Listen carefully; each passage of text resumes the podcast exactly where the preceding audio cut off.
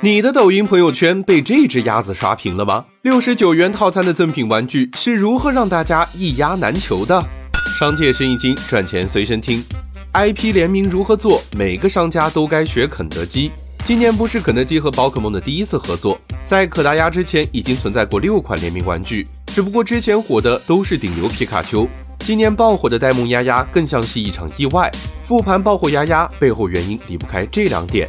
第一是情绪调动，六一过节买可达鸭的都是儿童吗？是倒也是，但除了真的儿童，还有一群二十多岁的大龄儿童，成年人的怀旧童心被依附在了玩具上，皮卡丘、可达鸭这些形象充满在了这些大龄儿童的回忆中。而今年这只魔性的丫丫不仅是熟悉，更是多了些二次创作的可能。有人用丫丫 cosplay，有人用丫丫表达情绪，更有甚者直接化身丫丫。魔性音乐加蠢萌造型，这玩具对小朋友来说可能幼稚，但对大龄儿童来说刚刚好。用熟悉 IP 调动情绪，大龄儿童这一次狠狠被拿捏了。第二是溢价不高，联名产品最怕的就是品牌叠加，价格翻倍。看看肯德基和宝可梦联名，儿童套餐还是那个价，但却能免费获得一款联名玩具，谁又能拒绝一只会跳舞的免费丫丫呢？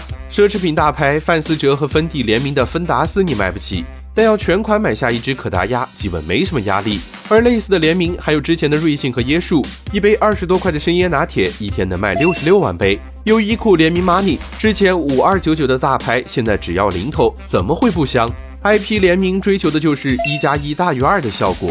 肯德基联名宝可梦，前者套餐销量增长，后者 IP 深入新消费群体，合作达到了共赢。用熟悉 IP 唤醒情绪，用低溢价拉动销量。你还知道哪些有趣的联名呢？